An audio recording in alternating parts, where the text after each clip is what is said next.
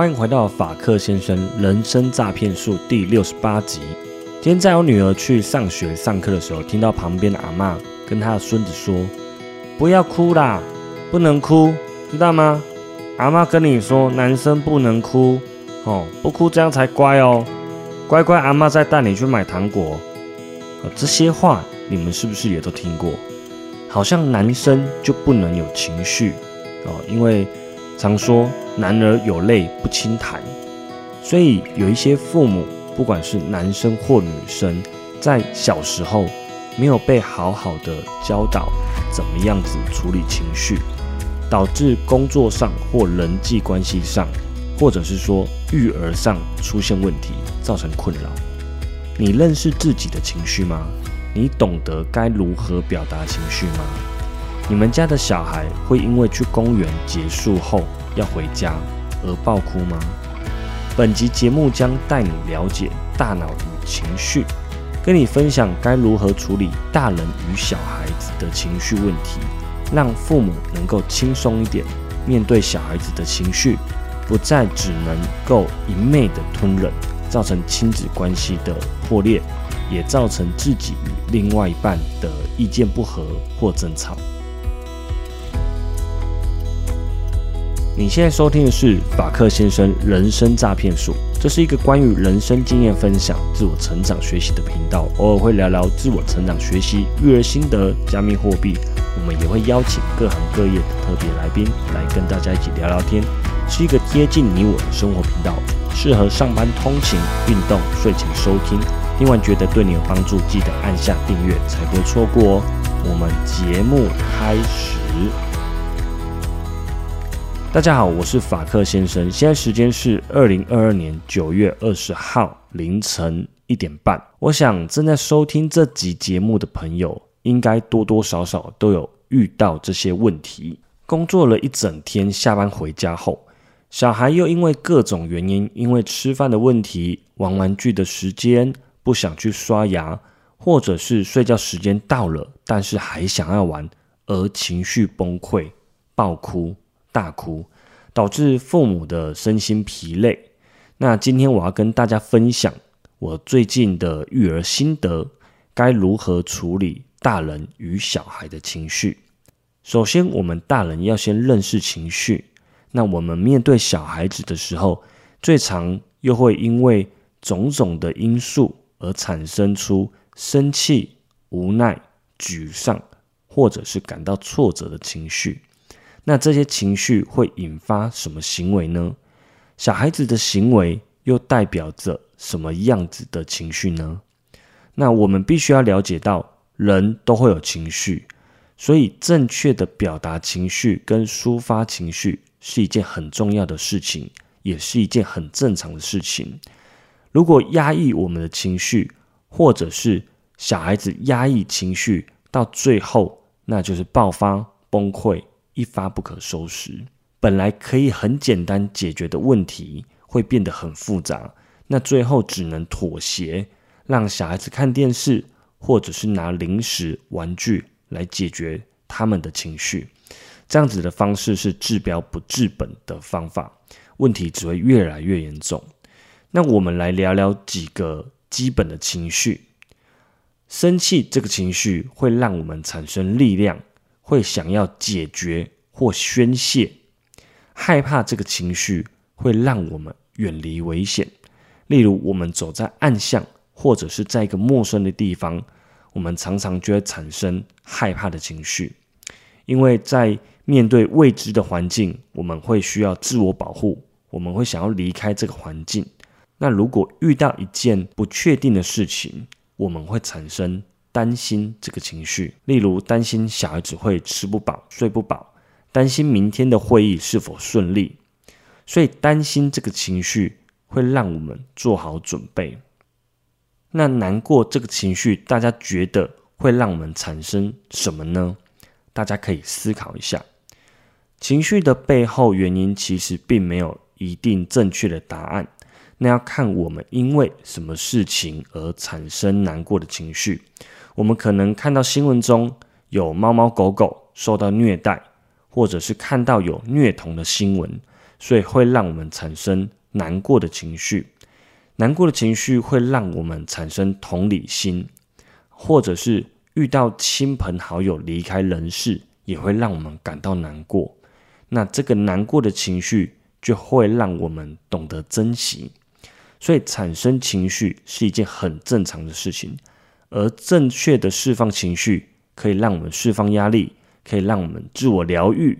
例如，我们可以透过大哭一场来释放我们的情绪，或者是。跟朋友聚餐，把在公司的不满、抱怨都讲出来，来宣泄情绪。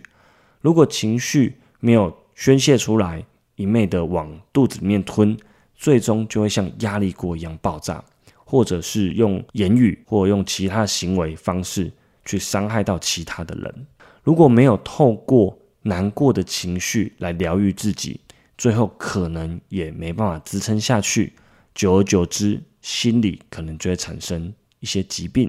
好，那我们了解到刚刚说的情绪后，接下来要了解情绪是从哪里来的。情绪是由我们的大脑产生身体和心理的一个状态。情绪会跟你的心情、性格、还有脾气、还有目的互相交互作用，也会受到荷尔蒙的影响。情绪会悄悄的产生，有时候是无意识的。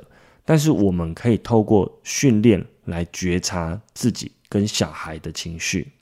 要教小孩子认识情绪之前，我们得先了解自己的情绪。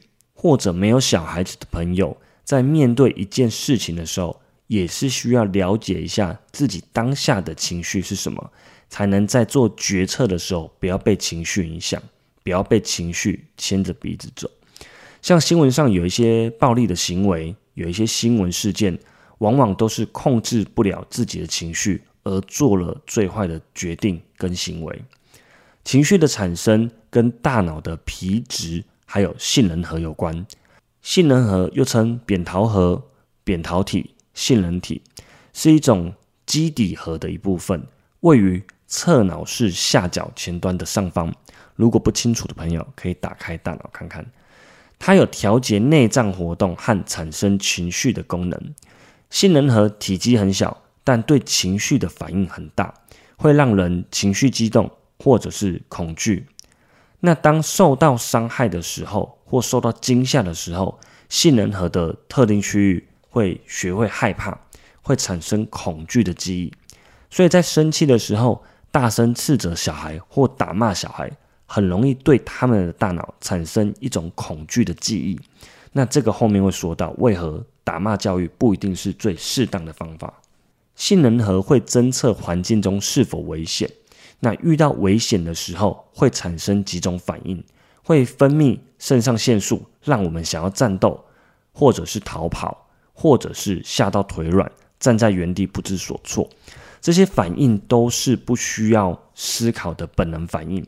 例如有一台车子迎面冲过来，那我们的本能肾上腺素会发挥作用，让我们呃变得很有力量。我们可能会跳开避开车子，我们会逃跑。接下来可能会生气，问对方怎么这样子开车，又或者是直接吓到站在原地不知所措。那么大脑又可以分为下层脑跟上层脑。人类大脑的发育是由下。往上发育，所以下层脑会先发育成熟，再发展上层脑。下层脑又称为脑干，是控制基本的生存功能区块，像是呼吸、心跳这一类。人类在一出生的时候，脑干就会完全的发育成熟。那脑干的上方是上层脑，上层脑又称为理性脑，主要是包含杏仁核还有海马回。负责逻辑思考，还有控管情绪的部位，这一点很重要，要记一下。下层脑是先发育完成，那负责本能反应；上层脑是负责理性的部分，称为理智脑。而理性脑的发育会比较晚才发育完全。那杏仁核呢，会在二十五岁左右才整个发育完成。而理性脑是在靠近皮质区的地方。这也是为什么冥想可以让我们的思考逻辑变好。那冥想的好处，我们在第十九集的时候有说过，有兴趣的朋友有可以呃回放回去听一下。上层脑就是负责我们希望呃孩子学会的，例如做决策、思考、那理性啊、计划事情，还有情绪管理等等。有些朋友会发现，为什么别人的小孩情绪比较稳定，不会爆炸，而我家的小孩动不动就爆哭，或者是抢玩具等等的。首先，因为孩子的上层脑还在发育中，那在现代三 C 产品非常泛滥的时候，有可能是过度使用三 C 产品。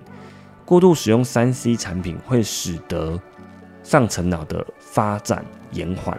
那在上一集第六十八集也有讲到三 C 产品社群软体的一些可怕的影响。那除了过度使用三 C 产品之外，太晚睡觉，超过十点钟还没有去上床睡觉，也有可能会影响到发育。那最后一个，缺乏运动也是一个很重要原因。根据研究指出，小朋友的活动量不足，会直接或间接的影响到自律神经的功能低下，荷尔蒙分泌失常，分泌异常。小孩子会比较不容易控制自己的情绪。那过度使用三 C 产品呢，会使得注意力不佳、专注力不足，也会影响视力。如果小朋友大量的接触电动或者是一些刺激性的影片，那大脑呢会分泌多巴胺。多巴胺是一种掌管喜悦的一个，多巴胺是一种掌管喜悦。掌管开心回馈的一个脑神经传导物质，分泌多巴胺的时候，我们人体会感到愉悦，会感到快乐。那如果过度使用三 C 产品的话，这些五光十色的画面，还有游戏带给我们的快感，都会让小孩子离不开三 C 产品。如果多巴胺的刺激越多，那就会越来需要越多的多巴胺来刺激。最后会产生成瘾。当父母要把三 C 产品抽离的时候，小孩会变得失落、生气，甚至他没有办法控制自己的情绪，而产生哭闹的行为。这个就是过度使用三 C 产品所产生的后遗症。而且可怕的是，成瘾以后，大脑自行合成多巴胺的功能会渐渐的下降。就要透过更多的刺激来产生多巴胺，这样可以说是一种恶性的循环。那睡觉的时候，多巴胺分泌会降低，所以睡眠充足可以减少多巴胺不必要的消耗。而多运动，多到户外走走，可以提高多巴胺的分泌还有吸收。那这两个方法都可以让小孩子还有大人的情绪更加稳定。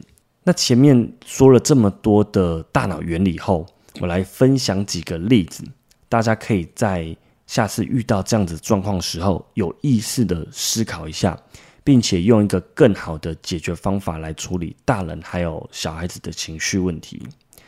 当小朋友互相抢玩具、发生争执，或者是动手打人的时候，我们该如何解决呢？如果我们大声斥责，我们跟小孩说。你在干嘛？你干嘛跟弟弟抢玩具？不是跟你说过了吗？你到底在做什么？你去旁边罚站。那这时候小孩子应该可能就会爆哭，然后一直说不要不要不要，就是不要罚站，或是说呃不想礼让玩具。那为什么会这样子呢？因为这时候小朋友的大脑感觉到自己遇到危险、遇到威胁了，所以他的下层脑会先有一个自然反应。他会开始发挥作用，开始进入战斗状态。他可能会大哭，或者是打人、踢人，或者是很生气的就跑走了。这时候他的大脑已经失去控制了。如果去关心他、安抚他，可能都已经没有用了。那如果小孩子打翻水，那大人很大声的斥责，小朋友一样会感觉到危险，他也会进入到备战的状态，开始大哭。或者是找借口跟理由，他可能会说：“不是我打翻的，是弟弟啊，是弟弟害我打翻的，不是我。”哦，因为害怕被父母亲责骂，所以他们会开始产生推卸、说谎或者是不负责任的行为。那大哭跟大叫、尖叫也是会跟着出现。所以，如果下次遇到这样子的状况，例如小朋友打翻水，那么我们只要很平心静气的跟他们说：“啊，你还好吗？你的衣服有湿掉吗？好，那请你去厨房拿抹布过来擦干就好了。”那记得在讲这些话的时候是不能带情绪的，否则小朋友也会因为害怕还有惊吓，没办法好好的完成这项收拾的工作。那即便是打翻饮料，我们也是要心平气和的跟他们说。那等到事情都处理完毕的时候，再跟他们说哦，因为打翻饮料会长蚂蚁，或者是打翻饮料很不容易清洁，那这样子他们才容易听得进去。如果大人是用很生气、用斥责的方式去责骂小孩，这样子会很快的达到目的，但是也会产生副作用，尤其是。二到三岁的小朋友开始进入语言的敏感期，他们会开始模仿，他们的模仿能力很强，所以他们可能就会学习到，哦，原来大人生气的时候会说出这些话，我下次生气的时候也要这样表达我的情绪，我也要这样子处理我的生气，所以他们在下次生气的时候，很可能也会说，你再这样子我就不理你了，或者是。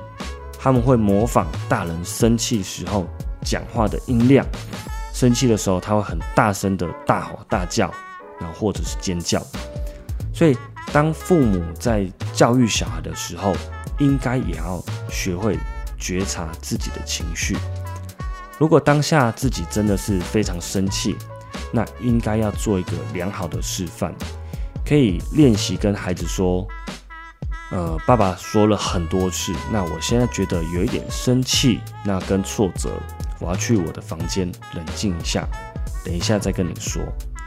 那么小朋友一定会呃跟在我们的后面，啊，看看我们到底怎么处理情绪，我们到底回房间在做什么。那么下次小朋友生气的时候，就可以跟他练习，让他去房间自我冷静一下。他可以看看书，或者是玩一下玩具，玩一下他的娃娃，或者是画画等等的。等到情绪冷静下来，等到杏仁核冷静下来的时候，再回头来处理刚刚的事情。因为当小朋友他情绪爆炸的时候，也就是他的杏仁核爆炸的时候，这时候说再多，他们其实都听不进去。这时候需要的是让杏仁核稳定下来，让杏仁核冷静下来。那大人也要先稳住自己的情绪，不要被小朋友的情绪所影响。如果这时候大人的杏仁核也跟着爆炸，那可能就会没完没了了。所以父母要先学会控制自我的情绪，才能慢慢的教导小孩如何认识情绪，而这些事情。小朋友的控制情绪的这些事情，也不是一两次就可以学习会的，要经过一段时间的练习，他们才能慢慢学会自己现在是什么情绪，那要怎么样子去控制自己的情绪。好，再举个例子，如果带小孩子到公园玩，约定回家的时间已经到了，跟小朋友说：“哦，时间到喽，我们该回家喽。”但是小孩子这时候开始哭闹，不想回家，那该怎么办呢？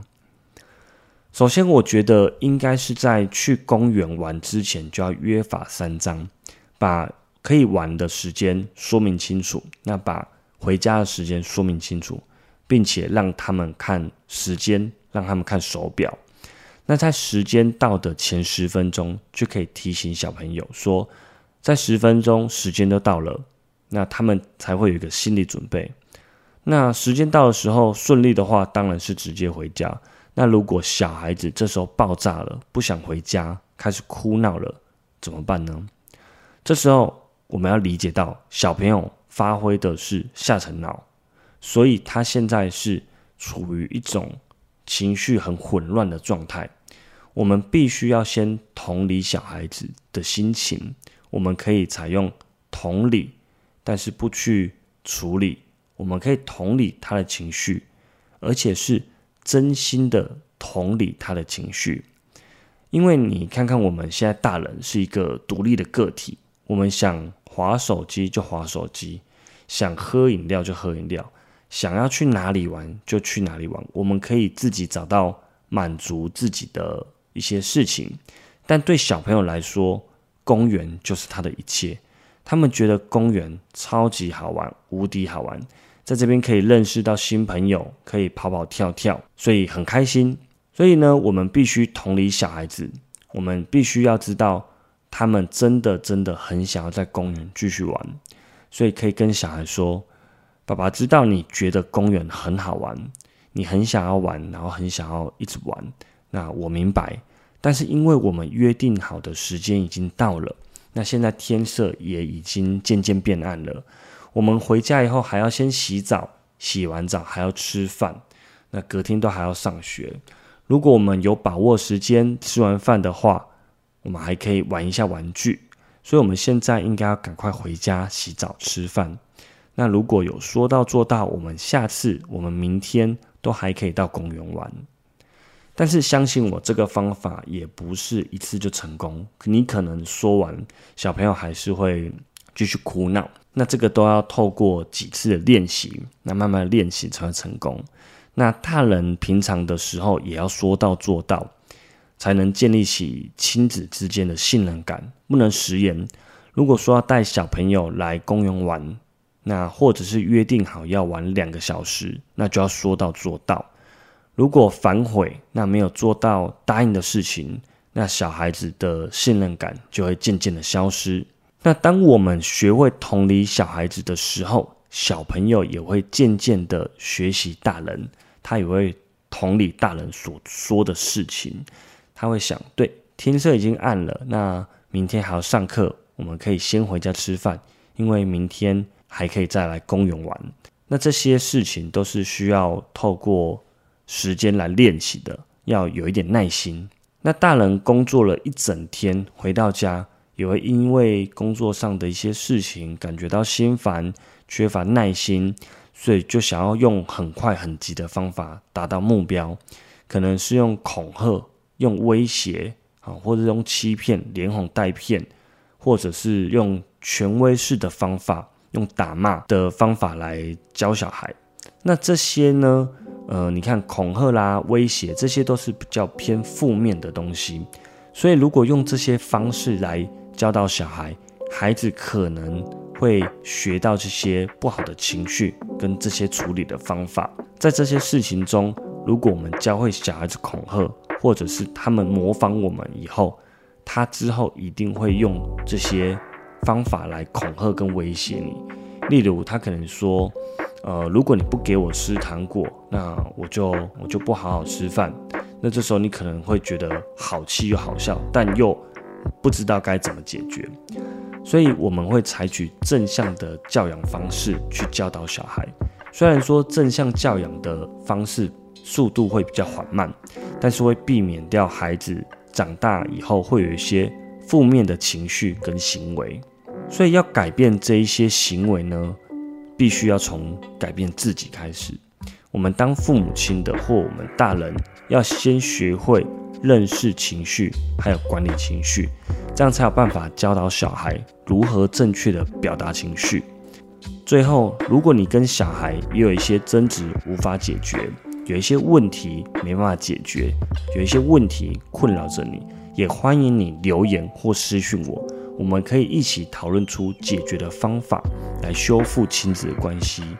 想要教养好小孩，首先父母最重要的是自己要先改变，要先学会了解情绪，搞懂情绪的来龙去脉，搞懂情绪互相间的关系，这样子才能读懂小孩子的情绪跟他们的行为，同时控制自我的情绪，引导小孩子，那发展出更好的情绪管理能力。